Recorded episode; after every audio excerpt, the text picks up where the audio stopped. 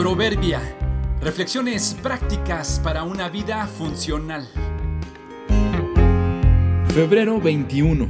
Hipoclorito de sodio. La rectitud como virtud, en su correcta expresión, es de gran beneficio. Mal expresada, puede ser perjudicial.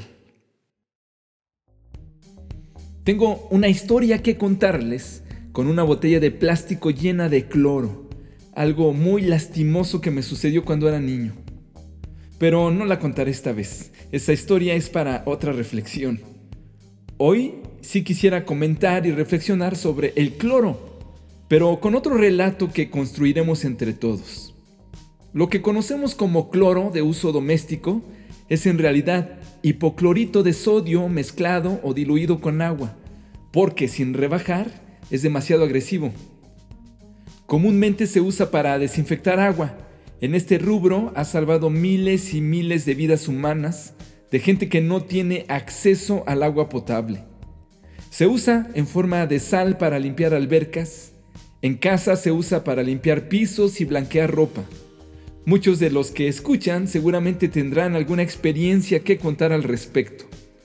La mamá que no calculó adecuadamente la cantidad que debía usar en la lavadora y la ropa de color terminó decolorada.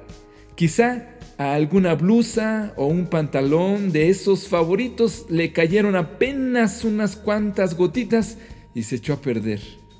Tal vez algunos tengan historias de un sábado que estuvieron hacendosos y se encerraron en el baño para dejarlo súper limpio y lo mezclaron con amoníaco.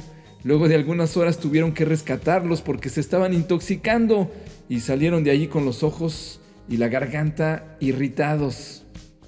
El cloro, en todas sus expresiones, es un excelente agente.